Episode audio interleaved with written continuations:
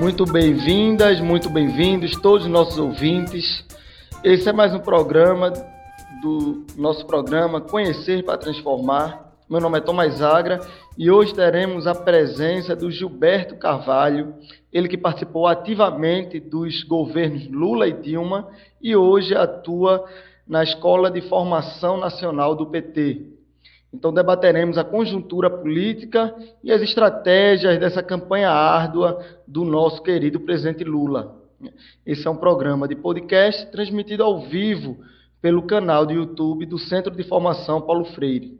Seja muito bem-vindo, muito bem-vindo, Gilberto Carvalho. É uma honra termos aqui um grande aliado do Movimento dos Trabalhadores Rurais Sem Terra para nos ajudar né, nessa análise Toda semana a gente busca figuras importantes da política brasileira para nos ajudar a ficar antenado e ajudar nessa nossa ação política. Então é um prazer recebê-lo aqui no nosso programa. Oi, Tomás. É, muito boa noite a você, a todos os companheiros que compõem a equipe deste programa. É, quero dar uma boa noite muito carinhoso também a todas e a todos que neste momento é, nos acompanham. Já estou percebendo aqui pela, pelos recados uma porção de gente amiga, conhecida que está, nos acompanhando, então quero saudar com muito carinho a todas e todas. E olha, Tomás, dizer que eu tô, quem está honrado aqui sou eu, é, por este convite. Tenho um, um carinho um respeito muito grande é, pelo movimento e particularmente pelo MST e particularmente pelas atividades de formação, né, pelo centro de formação e por isso que, eu, que vocês têm, desde a Escola Florestan até as unidades todas, e particularmente aí o, o Centro Paulo Freire. É, o movimento faz um, uma atividade decisiva, eu diria, que é a preocupação com a formação dos seus, dos seus militantes, dirigentes, dos seus quadros, te confesso que nós do PT, na Escola de Formação, onde eu estou trabalhando atualmente, com muito, muito entusiasmo, com muita alegria, temos tido uma inspiração muito forte na experiência de vocês. Por isso que é gostoso estar aqui. Então, vim aqui para uma conversa leve e boa com vocês. É, vou falar um pouco e depois quero muito também ouvir né, as, as questões, as opiniões que você vai, vai traduzir aí dos nossos participantes. Então, Tomás, eu vou já então tocando aí essa questão da, de uma consideração inicial sobre o momento que nós estamos vivendo. É, eu, eu diria para você que se eu pudesse fazer uma comparação, uma imagem, eu diria que o nosso país, a maioria do nosso povo, está numa situação como se estivesse num campo de guerra onde todos estão perdendo onde todos estão se matando, sofrendo, sofrendo as mortes, sofrendo a destruição geral é, de tudo aquilo que foi conquistado pela classe trabalhadora como direitos ao longo da, da história, sobretudo da história mais recente, vendo a destruição do meio ambiente, vendo a destruição de, da nossa pátria e da nossa capacidade de, de, do planejamento estratégico, na medida em que nossas riquezas estão sendo entregues, seja através das estatais, seja através dessa licença para matar, licença para desmatar, licença para destruir,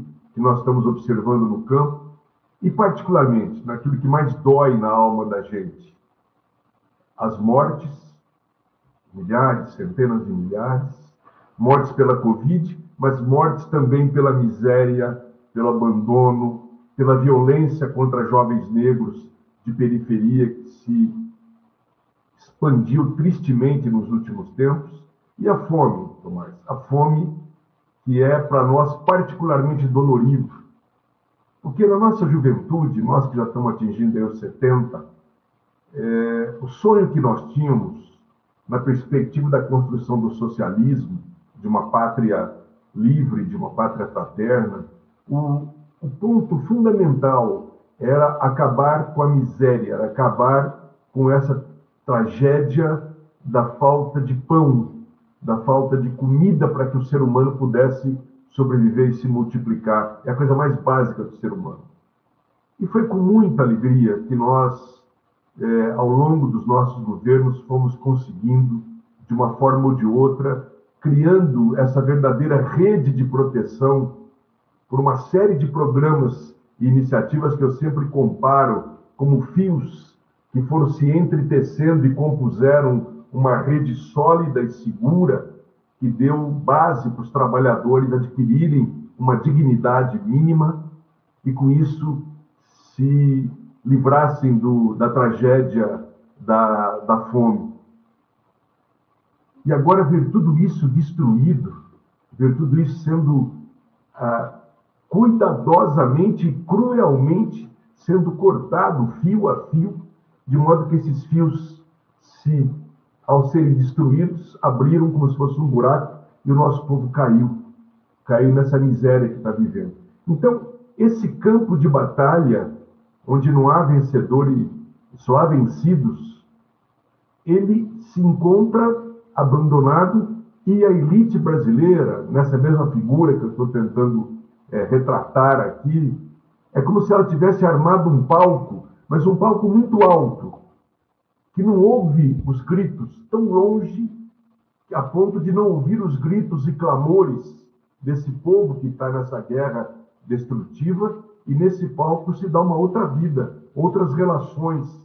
E a pauta, o tema dessa gente não tem nada a ver com os oprimidos, com os excluídos, com a classe trabalhadora. Essa classe essa elite, o tema dela são outros. além do acúmulo cada vez mais exorbitante de riquezas, as pautas, por exemplo, do mundo político é como se manter no poder, é como construir uma terceira via para evitar que, pós o desastre do Bolsonaro, o, aqueles que estão lá embaixo gritando não assumam de novo qualquer forma de poder. É, a pauta são as emendas do orçamento clandestino, a pauta é como eu vou enganar, como eu vou, de alguma forma, é, é, iludir essa gente para continuar tendo votos deles e me perpetuar no poder. Então, é uma brutal, uma brutal e cruel é, é insensibilidade desse setor em relação a esse povo lá embaixo. Mas, no meio disso tudo, há um povo que vai se organizando, que vai lutando para tentar por fim a essa tragédia. E não está fácil essa luta. Nós fizemos uma luta braba para conseguir interromper essa situação, por fim a essa máquina de morte que é o governo Bolsonaro. Mas, graças às manobras de compra do Centrão e dos interesses do capital, porque Bolsonaro, embora seja execrado por eles pelo seu modo de comportar, pelo seu jeito de ser, mas ele foi muito útil a eles. Foi muito útil para consolidar o golpe nas eleições de 18 e foi muito útil para fazer aprovar numa velocidade impressionante, como ninguém conseguiu antes, as, as reformas é, que são todas contra os trabalhadores, no sentido de tirar do orçamento aqueles que nós, a muito custo, tínhamos conseguido incluir no orçamento dos nossos governos. E eles, por conta disso, mantêm o Bolsonaro. O impeachment não progrediu, não é apenas por causa do Bolsonaro, é também por causa do interesse daqueles que financiam o Centrão e suas, e suas bancadas. Mas nós seguimos na luta. Há um fator muito importante para nós, que quando ocorre na história é muito favorável e propício, que é a divisão da elite. Graças ao desastre com que o Bolsonaro conduziu a pandemia, e onde, onde toda a sua crueldade foi revelada, a sua burrice, e as repercussões que internacionalmente esse comportamento gerou, e gerando uma instabilidade é, política e econômica no país, o Brasil começou a ser olhado com desconfiança pelos investidores internacionais. É essa desconfiança e o receio de que os, a economia, que os investidores internacionais deixem de investir no Brasil, que levou a esse racho. É só por isso. Não é pelos mesmos valores que nós, que eles estão contra o Bolsonaro, quando a Globo, quando a Folha de São Paulo, quando a elite, parte da elite brada contra o Bolsonaro, são por outras razões.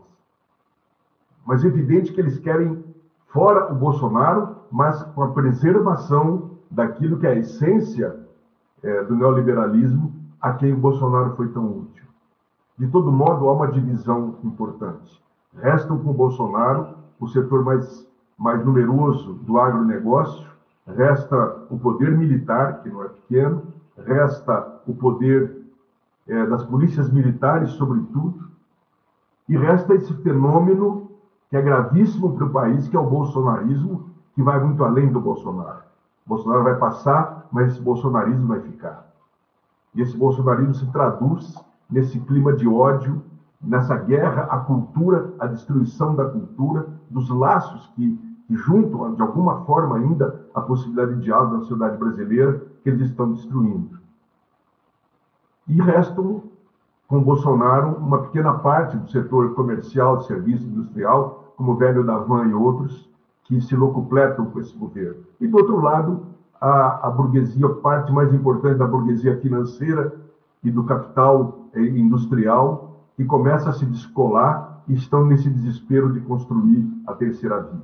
E nós, além da divisão desse, desse bloco da elite, que é muito importante, que nós só ganhamos deles em geral quando eles se dividem e nós estamos unidos, estamos fazendo esse grande empenho pela, pela construção de uma candidatura popular, de uma candidatura que se corporifica na pessoa do nosso querido presidente, ex-presidente Lula.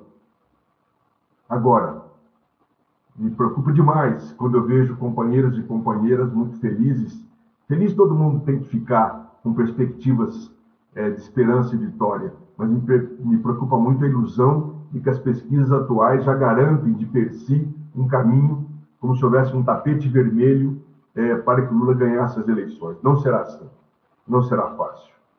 A elite dominante, a classe dominante, não vai é, voltar é, é com facilidade a permitir é, que nós conquistemos o governo, porque eles sabem que, mesmo tendo feito um governo de muita conciliação, de muito acordo, onde eles lucraram muito, mas eles sabem que na conjuntura atual nós não temos mais as folgas econômicas, espaço fiscal que tivemos nos primeiros governos, eles sabem que para reconquistar o direito dos pobres, eles vão ter que ceder. E por isso eles vão fazer de tudo para construir, ouvir o próprio Bolsonaro. Nunca é bom descartar. Ouvia uma terceira, o que eles estão chamando de terceira alternativa, terceira via, seja com Dória, seja com Leite, seja com, com Rodrigo Pacheco, ou com outro nome que eles tentem, é, e, e o Boro é, emplacar uma, uma, uma candidatura é, capaz de, de, de, nos derrotar. E essa vai ser uma batalha encaniçada, vai ser uma luta dura, uma campanha eleitoral violenta, porque eles estão armados, eles estão cheios de ódio, que nós teremos que enfrentar. E o Lula está cumprindo um papel muito importante. O Lula sabe que para vencer esse essa resistência toda, nós teremos que ter duas coisas.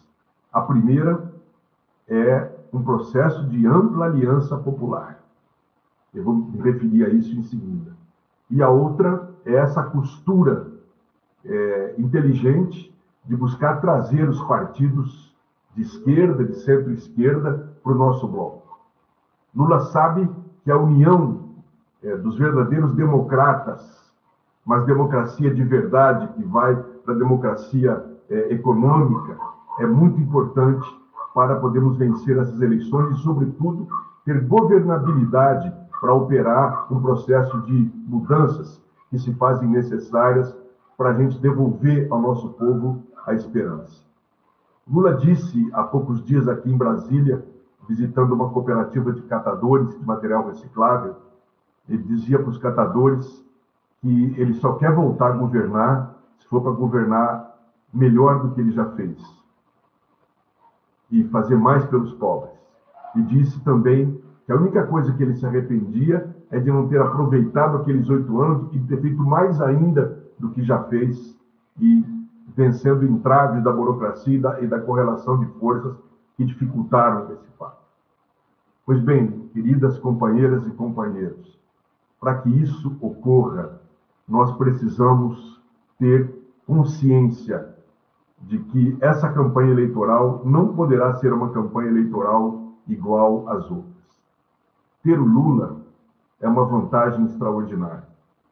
Essa viagem muito oportuna que ele fez agora, e essa, aliás, essa coincidência entre a viagem dele para o centro da Europa e a viagem que o Bolsonaro está fazendo nesse mesmo momento para alguns países árabes, mostram muito a diferença, ressaltam muito.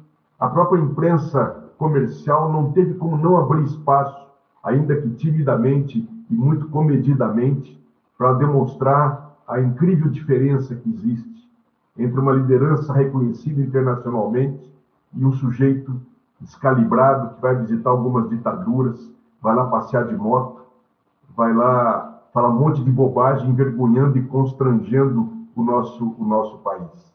E também a viagem que ele fez, que o Bolsonaro fez à Itália, foi outro motivo de vergonha para todos nós. Então, essa viagem do Lula, ela não tem apenas a, a importância de repercutir internacionalmente, mas ela se reflete internamente também e mostra para os brasileiros a possibilidade que nós temos de voltar a ter um presidente que honra esse país, que representa esse país, que dá ao país as condições de comparecer à comunidade internacional com dignidade, com afirmação, com a mesma atividade que nós tivemos, com o rol de iniciativas que nós fizemos é, no período em que nós governamos esse, esse país, de uma inclusão soberana do país, do Brasil, na comunidade internacional. Pois bem, Lula está fazendo esse papel, está costurando aqui as alianças. E eu considero que essas alianças são necessárias. Eu acho que menos importante do que ter preocupação com o tipo de aliança partidária que nós temos, são aquelas que eu chamo de alianças necessárias. Nós temos que nos preocupar com aquilo que eu chamo de uma aliança essencial. Por que, que são essenciais? Por que é essencial esta aliança? É porque nós já vivemos no governo. Nós já caímos, companheiras e companheiros, da ilusão de que ter uma parte do aparelho do Estado, que é a presidência da República, ter o governo, daria para a gente resolver todos os problemas. E nós sabemos que não foi assim. Nós sabemos o quanto foi, foram limitados os nossos movimentos e a nossa capacidade, sobretudo, de empreender as reformas que potencializariam, dentro do processo de luta de classes, o polo dos trabalhadores. Nós não fizemos a reforma agrária e sequer conseguimos mexer no índice de produtividade da terra, vocês sabem do que eu estou falando. Nós não conseguimos fazer uma reforma tributária e fiscal que efetivamente fizesse com que a elite começasse a pagar imposto e arcasse com sua parte no processo de desenvolvimento do, do nosso país.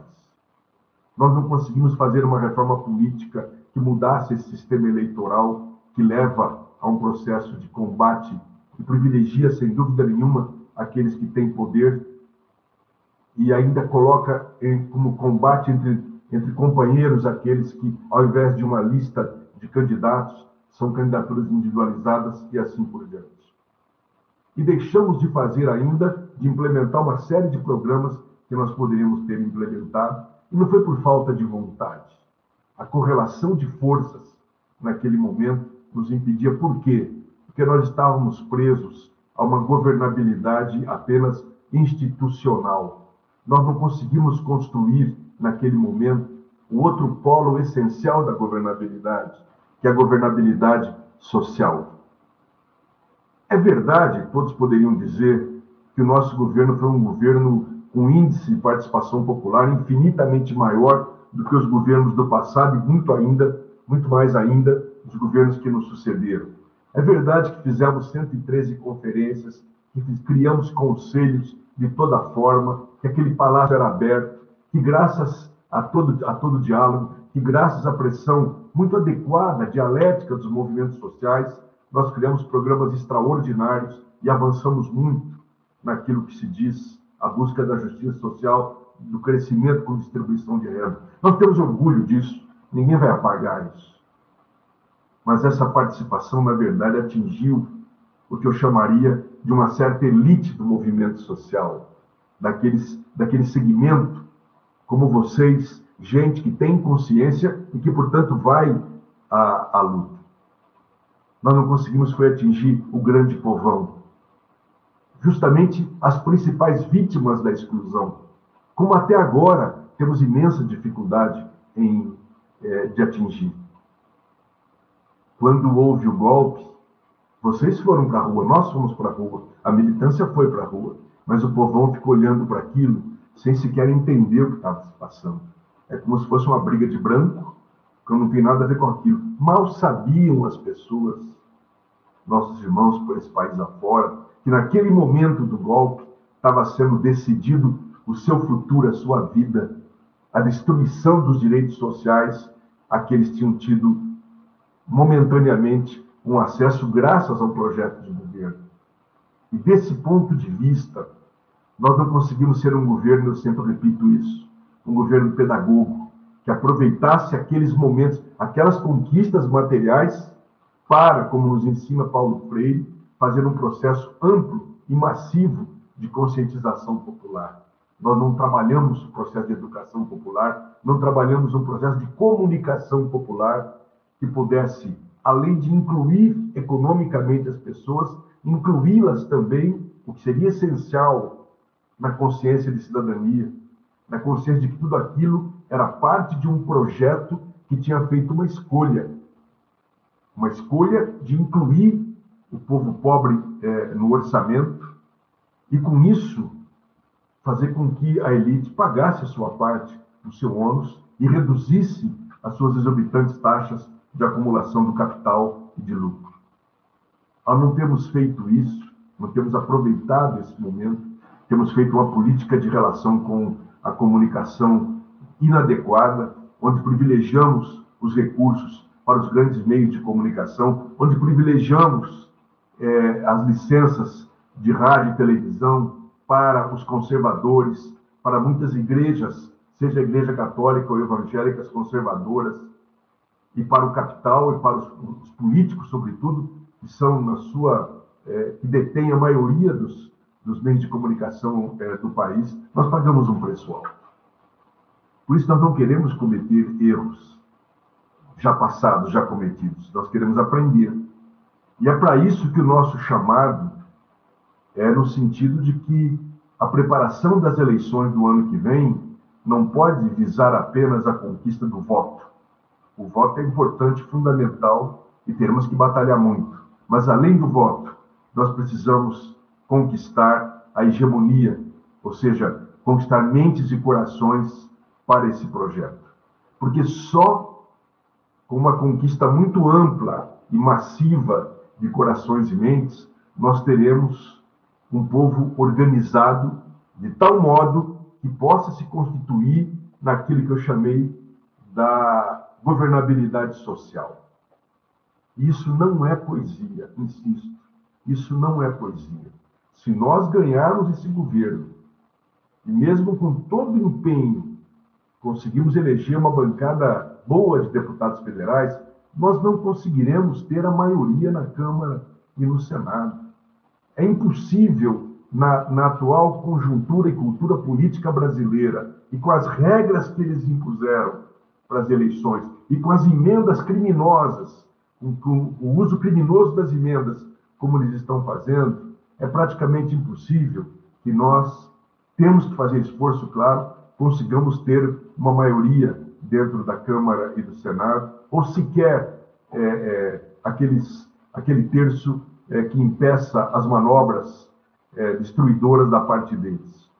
Por isso, companheiros e companheiras, é que o chamado desse momento é para que nós, logo no início da campanha, lancemos uma grande campanha de criação de comitês populares que não fiquem não restritas apenas a, a, a nossos companheiros partidários, mas que consiga falar com o povão, consiga dialogar com as periferias, consiga fazer um trabalho amplo, massivo de educação popular, de, de, de batalha, de guerrilha é, na, na, na, nas redes sociais, que nós transformemos esses comitês em verdadeiros centros também de radiação do combate às fake news, de radiação dos nossos programas, para que a gente aproveite a campanha eleitoral para acumular nessa perspectiva de a gente, ao longo da, da, da campanha eh, eleitoral, possamos dar passos concretos nesse processo de organização e esses comitês depois se transformem em comitês de apoio e de defesa do nosso projeto e do nosso governo. E que essas pessoas possam, inclusive, opinar na formulação do nosso programa de governo. Lula tem muita consciência disso. Ele sabe que as condições que ele vai enfrentar, que nós enfrentaremos, se Deus quiser, ganhemos as eleições em 23, são absolutamente diferentes de 2003. Ali havia ainda um espaço fiscal que bastou aquele, aquelas primeiras medidas de um reajuste, de um ajuste que fizemos em 2003 e 2004, a conjuntura internacional permitiu que nós fizemos aquela política que é muito própria do Lula, que é do ganha-ganha, da negociação, da conciliação. As condições agora serão outras. Além de uma nação dividida, além de uma oposição, oposição que vai ser odienta e radicalizada contra nós, teremos uma conjuntura econômica é, e, e, uma crise internacional do capital que não nos permitirá é, operarmos essas mudanças devolvermos ao nosso povo, na velocidade que a fome exige, na velocidade que o risco de morte está exigindo, não conseguimos fazer isso sem um processo muito amplo de reformas, de mudanças, de medidas governamentais que certamente ferirão é, interesses.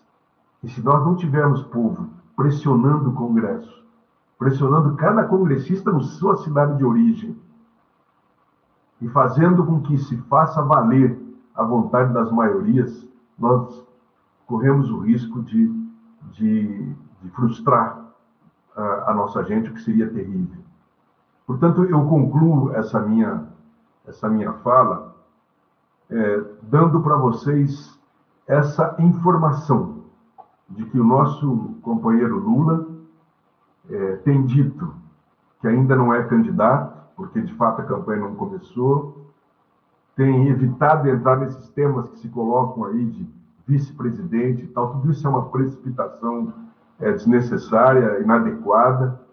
Ele tem se preocupado muito é, em montar um processo em que a campanha seja de fato uma, uma, um momento de acumulação de força, de acumulação de consciência e de organização popular para que, uma vez eleito, ele possa, de fato, como ele disse aqui para os catadores, fazer mais e muito melhor do que nós fizemos nos governos passados. E assim, o nosso governo servir como alavanca para o avanço é, da classe trabalhadora na, na, na, na, luta de classe, na, correlação de forças com essa elite é, brasileira. Agradeço muito a atenção de vocês e agora vou ter muito prazer em ouvi-los. Muito obrigado. Gilberto, é, excelente explanação inicial. Eu acho que instigou muito o debate. Já chegaram três perguntas aqui para nós. E já que tu tocou nesse ponto, vamos engatilhar essa parte do debate. É muito importante quando tu fala que a candidatura de Lula, na verdade, ela vai servir de combustível para a gente levar para o povo essa disputa de projeto, né? Então, não é apenas uma eleição onde a gente vai pedir o voto a Lula, mas onde a gente vai fazer uma disputa de projeto. O que foi essa destruição do Estado, essa política neoliberal, desde a da derrubada da presidenta Dilma, com a continuação de Bolsonaro, como tu fala, a elite é, odeia, né, assim, descarta esse jeito explosivo, meio burro, feroz dele de atacar as instituições, mas a política neoliberal dele é a que é defendida nos próprios meios de comunicação, Folha de São Paulo, Estadão, do Globo e desses aí que a gente já conhece. Então, nesse ponto dessa disputa, né, é que chega essas perguntas. Então, queria que tu comentasse primeiro da campanha, como a gente disputar isso. Você já começou falando dos comitês populares, mas também no próprio também governo, como levar, é, como tu falou, as pessoas que foram beneficiárias dos governos, dos programas do governo Lula e Dilma, não foram às ruas defender. Então, de que modo a gente pensa em fazer diferente, né, para que cada vez mais o povo tenha uma consciência política do que está acontecendo, de que governo lhe beneficia ou não lhe beneficia. E aí, é, mais precisamente, eu vou trazer as duas perguntas que trouxeram aqui, né? É, a Rose Freitas pergunta: o senhor fala que precisamos mais do que nunca ter consciência de que não podemos falhar. Qual seria essa estratégia de consciência política que alcance e envolva toda a classe trabalhadora? E aí eu acho que dialoga com a Inimar do Nascimento Silva, que diz assim: temos que conquistar a juventude. Qual a estratégia? E aí parte um pouco dessa estratégia que é eleitoral, mas também que é uma estratégia de disputa da sociedade. Mais do que nunca, a gente tem que colocar nosso projeto nas ruas. Que tipo de governo nós queremos? Que tipo de nação nós queremos? E eu acho que tu pode nos ajudar a contribuir nesse debate. Tomás, eu quero agradecer muito a essas perguntas e também aqueles que estão se, se manifestando no chat aqui que está aparecendo. É, é, muito bom é, receber essas, essas observações de vocês. E para responder a essa questão, eu quero começar retomando aquele meu, aquela figura que eu fiz no começo da guerra do povo no meio dessa guerra é, mortífera e o tal do palco é, que a elite armou. Eu queria falar uma coisa meio doida, que é basicamente o seguinte: tudo que não pode acontecer conosco é nós também, quando eu falo nós aqui, são os setores que se dizem progressistas, a esquerda, a, a, os movimentos sociais, os partidos de esquerda, é nós também, de alguma forma, talvez inconscientemente, nós armarmos também o nosso palquinho, mais baixo, mais próximo daquele povo, mas sempre um palco. Um palco que de alguma forma nos separa desse povo. Quando é que a gente arma esse tipo de palco? É quando a gente se deixa levar pelo predomínio da cultura institucional, da luta institucional quando a gente começa a achar que tudo se resolve no plano dos mandatos, sejam eles executivos ou legislativos, que evidentemente têm um papel fundamental. Quem ser eu não seria louco de, de afirmar nada que depreciasse a importância, a relevância de nós elegemos vereadores, prefeitos, deputados, queremos eleger cada vez mais. Mas se a gente, se a nossa cultura, se, a nossa, se os nossos temas, se a nossa pauta é, a única, é, é unicamente voltada para a questão das conquistas desses mandatos, da atuação desses mandatos, ou das burocracias internas nossas, das nossas lutas internas, das vaidades, aí nós estamos armando um palquinho. E como eu disse, não é tão alto como aquele, é até mais sensível, faz até algumas ações, mas não está partilhando a vida do povo. Não está sentindo na pele, na alma e, portanto, no coração. Os nossos pés não pisando ali, as nossas cabeças não estarão comprometidas suficientemente com esse povo que está na guerra. Aí que eu entro, então, mais propriamente na resposta. Não se faz conscientização política de fora para dentro, pura e simplesmente. E não se faz consciência política sem o calor da luta de massas. O que é essa luta de massas? Não é um ser abstrato, teórico, não. É a luta pela sobrevivência, é a luta contra a fome, é a luta contra o desemprego, é a luta contra o esgoto que corre céu aberto, é a luta pela ausência do posto de saúde, é a luta pela escola de qualidade, é a luta pela estrada vicinal ou pelas condições de financiamento da agricultura familiar, da, da que produz o pão para o nosso povo e assim por diante. Há, há uma necessidade, Tomás e queridas companheiras e companheiros, de nós fazermos uma reversão numa certa cultura que tomou conta de nós e que nos fez construir de alguma forma esse tal palquinho. Durante nós do PT, por exemplo, nascemos como uma expressão da luta social. Nós fomos o grito que surgiu a partir da luta social e a ocupação do espaço político. E foi fundamental para nós é, a, o equilíbrio dialético entre a relação dialética entre o que chamávamos de pé fora e pé dentro, ou seja, atuáramos na, na, na institucionalidade, ocupávamos esse espaço, sim, mas mantermos a vinculação com a luta social, até porque uma coisa contamina e influencia e inspira a outra. Foi por causa da nossa presença na periferia e na luta social que, assim que assumimos as prefeituras, fomos tratar de fazer orçamento participativo, formas múltiplas de participação popular, invertemos as prioridades, fomos cuidar das periferias dos pobres e assim por diante. E foi graças a essa inserção que o nosso programa de governo depois, quando na presidência, incluiu todos aqueles programas que construíram aquilo que eu chamei da rede de proteção do nosso povo. Quando você desliga uma das chaves, há um desequilíbrio muito grande. E você começa então a perder a tua capacidade de influenciar de, fato a grande política institucional se você perde, por exemplo, a tua raiz no meio do povo. Eu pergunto para vocês, qual a presença real hoje da esquerda nossa junto à periferia, junto ao setor mais excluído da sociedade, aqueles que são aquelas que são as vítimas mais sofridas é, mais graves do processo é, da implantação do neoliberalismo, da exclusão, aqueles que estão passando fome, aqueles que nessa hora estão voltando para casa no desespero sem ter o que levar para a mulher pôr na, o marido para a mulher pôr na panela, aqueles que acordam de manhã e não sabem para onde ir. Temos que reconhecer que nós nos afastamos muito dessa gente. Eu estou generalizando.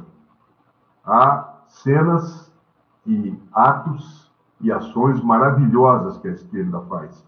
Destaco aqui, por exemplo, o grande processo de, de ações de solidariedade que o MST e muitos movimentos sociais fizeram agora durante a pandemia e tantas outras. Mas a hegemonia desses setores periféricos, nós sabemos, está sobretudo nas mãos das milícias, do tráfico organizado e das igrejas neopentecostais. Eu sempre digo, pessoal, que nos anos 80 fazer trabalho de base era muito mais fácil do que agora. Havia ventos que sopravam a nosso favor. Havia um contexto na resistência à ditadura de muita inserção nossa na periferia. Havia um contexto de uma igreja progressista que, através das comunidades de base, das pastorais sociais, era um verdadeiro celeiro de gente para a luta, de gente que já vinha formada, inclusive, é, é, para a luta e que inspirava é, é, os movimentos, os nossos movimentos a seguirem nessa, nessa rota de generosidade de inserção no meio popular. Havia associações de moradores, havia um sem número de ONGs que faziam, financiamento, é, faziam com financiamento das comunidades europeias, da solidariedade europeia, faziam um processo de formação intenso. E havia uma periferia recém-vinda é, do campo, sobretudo do Nordeste, no caso de São Paulo e do Sudeste, é, recém-chegada por causa da grande industrialização, mas com uma cultura muito afeita à conversa, ao encontro, ao trabalho comunitário. Tudo isso mudou muito. As fábricas grandes já não são tão grandes. Aquela consciência de classe que se produz quase por geração espontânea, quando você tem massa de trabalhadores é, juntos durante muito tempo, estão desaparecendo, os serviços ganharam um grande, um grande relevo, a violência se instalou na, na periferia, o medo diminui a capacidade de diálogo das pessoas, a instalação das milícias do tráfico e a Igreja Católica que entrou numa triste crise após o criminoso acordo de Reagan com João Paulo II, que promoveu a, a, a, o combate à teologia da libertação, essa igreja se afastou e os americanos mandaram as, as, a, fórmula das, das seitas neopentecostais.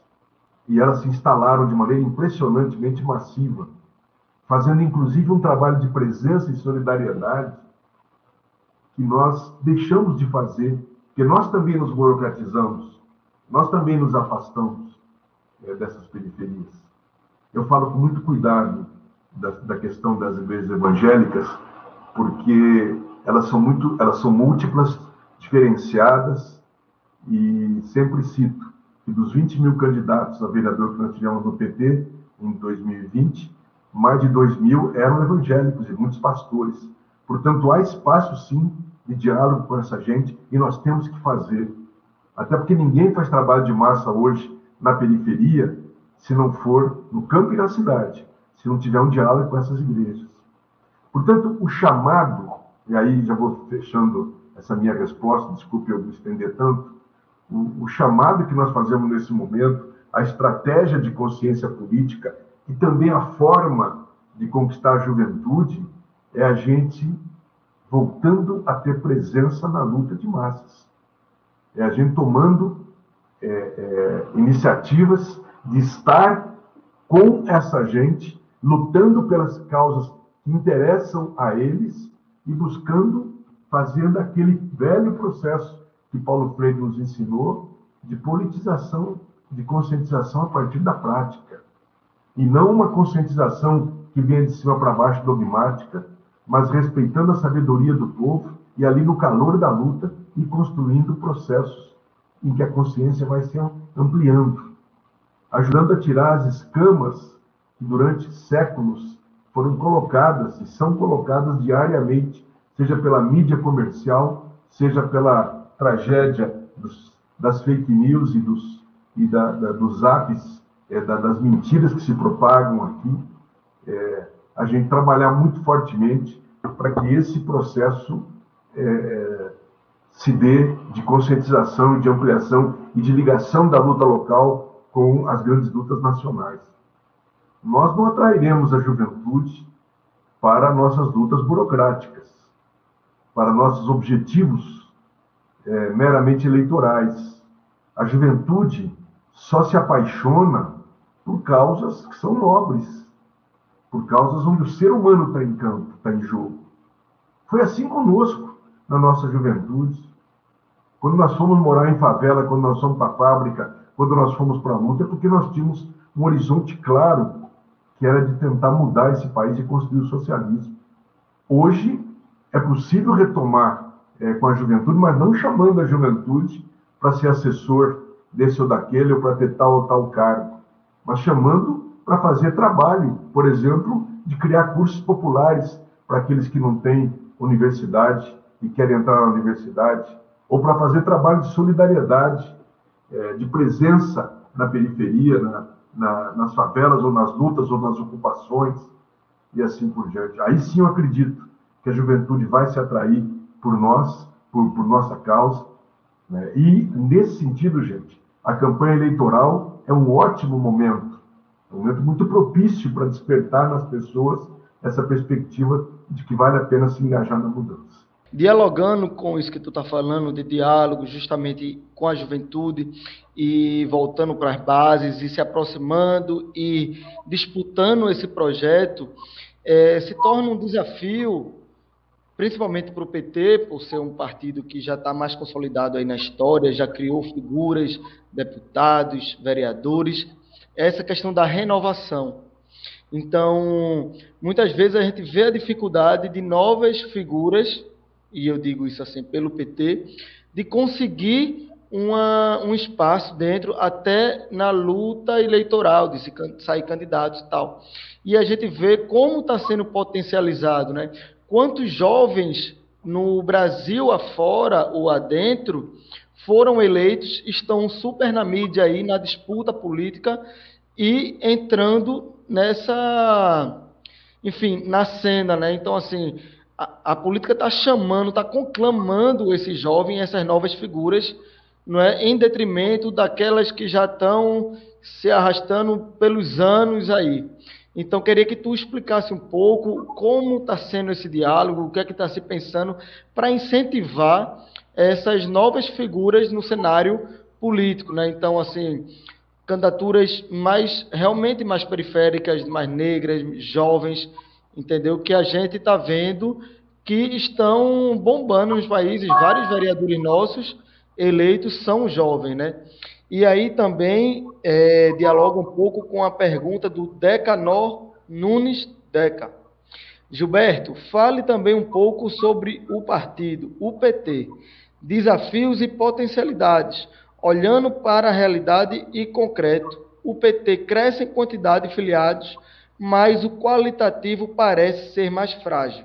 Isso foi o que o Decanor Nunes mandou e eu acho que dialoga um pouco com essa questão que eu venho trazendo da renovação no quadro eleitoral, né, também. E como o partido incentiva, porque a gente às vezes é, sabe que internamente, questão é, de lançar as pré-candidaturas, os candidatos, os deputados, enfim, sempre o discurso acaba que emperra um pouco na burocracia partidária. Então, como o PT vem pensando essa reconstrução e que desafios são esses que está nessa seara para também 2022? Quero de novo agradecer as, as questões e essa particularmente essa da questão da transição geracional, né, da mudança, ela é, um, é uma pergunta de difícil resposta, quero ser muito franco com vocês, é, não há uma receita muito fácil. Agora, nós sabemos, qualquer instituição, qualquer organismo vivo que não se renova, ele morre. Né? Nenhum partido é, é eterno. É, a história tem mostrado que os partidos que não conseguem uma renovação são colocados para escanteio mais tarde ou mais cedo. E, portanto, esse é um desafio é, central é, se nós queremos ter um papel, de fato, na mudança do país, nós temos que ter a capacidade, a porosidade de atrair né, novas, não só novas pessoas, mas novas culturas, novas formas de fazer política. O processo revolucionário, tecnológico e humano que nós estamos vivendo nos últimos tempos, sobretudo, porque a cada vez é uma, é uma roda que vai se acelerando cada vez mais, é, já tem demonstrado isso. Felizmente, é, nós temos é, visto que o próprio conceito do fazer política se ampliou muito. As formas que nós tivemos na nossa juventude hoje não cabem mais.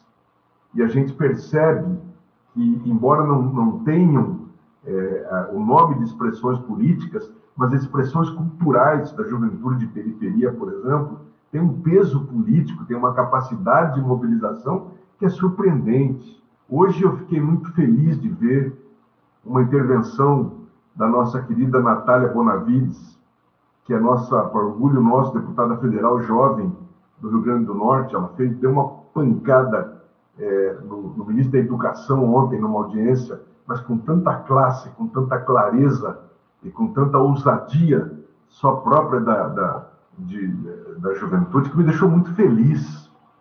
O fato, Tom, de que nas últimas eleições nós tivemos um inusitado, um, um novo é, fenômeno de eleição, mais do que nunca, de jovens pretos, pretas, é, gente das mais diversas representações culturais, é, dentro da diversidade toda, é muito, traz muito, trouxe muito entusiasmo para a gente eu acho possível e provável que essas próximas eleições também, é, na contramão do velho, da tentativa de se perpetuar no poder que a elite está mantendo, é, eu tenho a esperança de que nós teremos sim um índice de eleição é, de novas pessoas, de novas é, expressões é, culturais, raciais e assim por diante, de gênero, que vão que vão ser marcantes.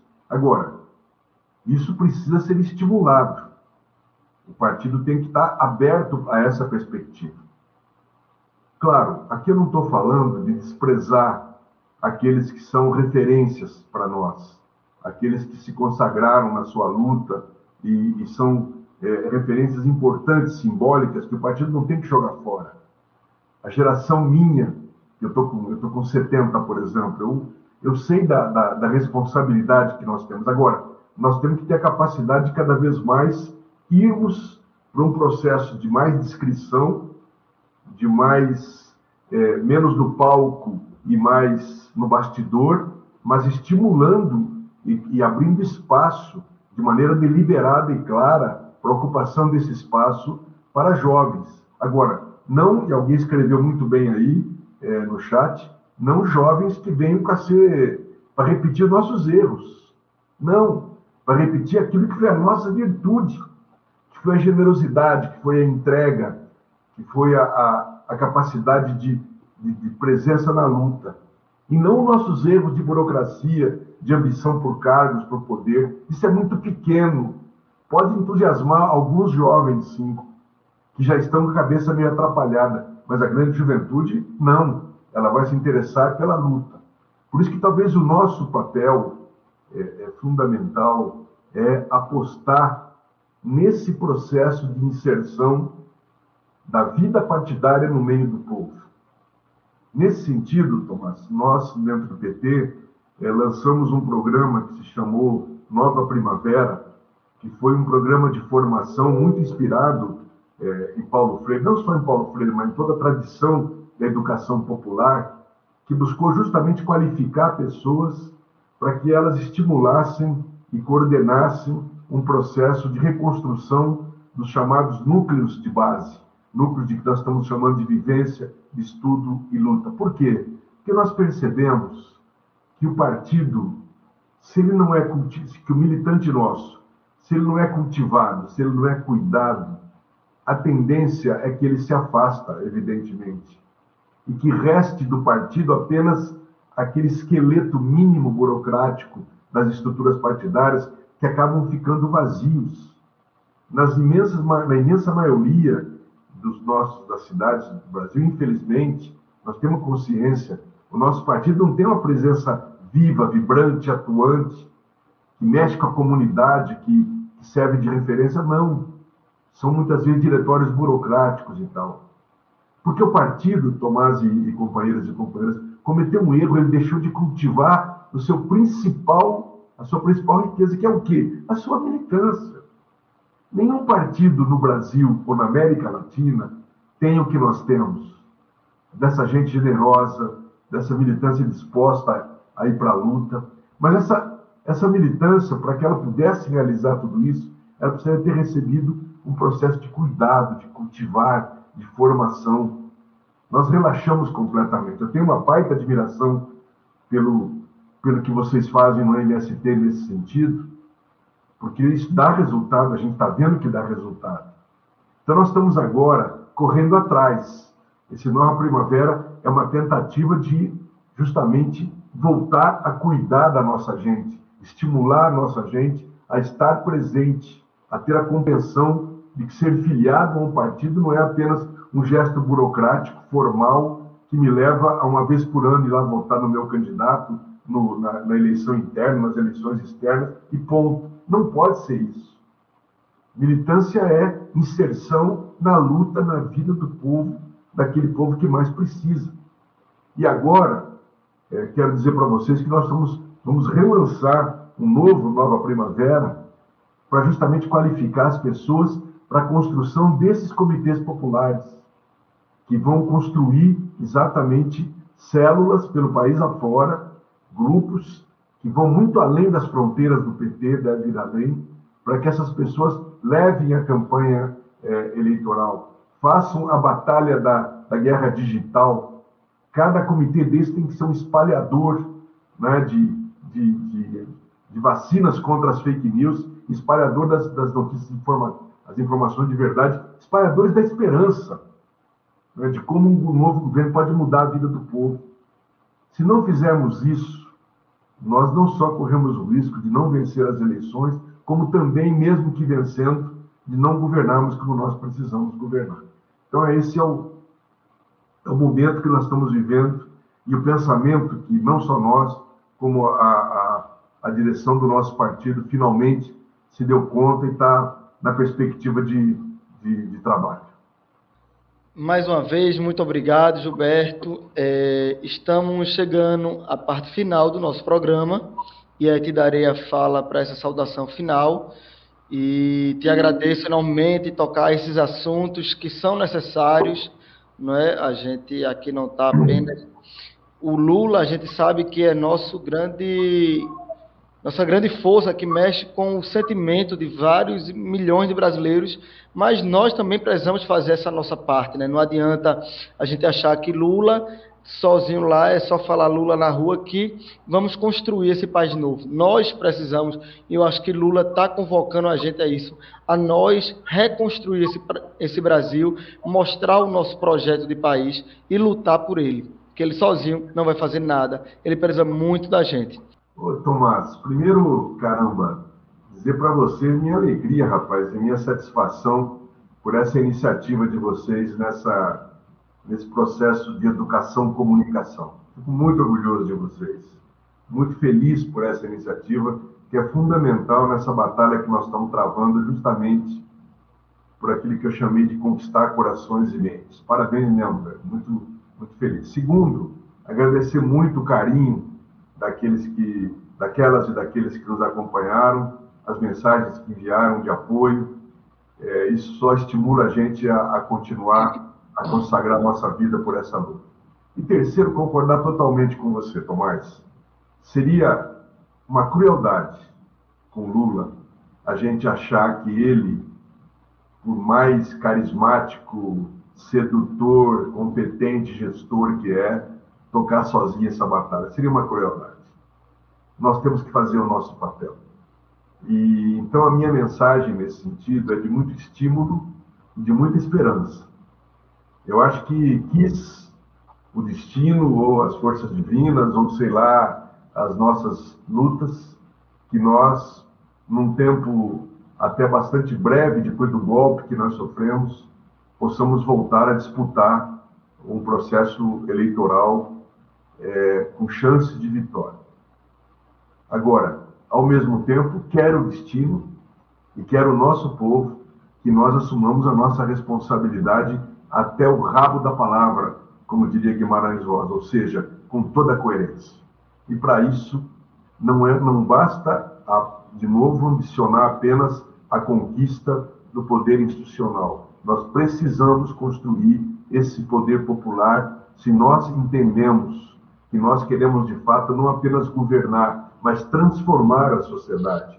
O governo ser uma ferramenta para o avanço de, de fato desta da luta de classe, do polo dos trabalhadores dentro da luta de classe.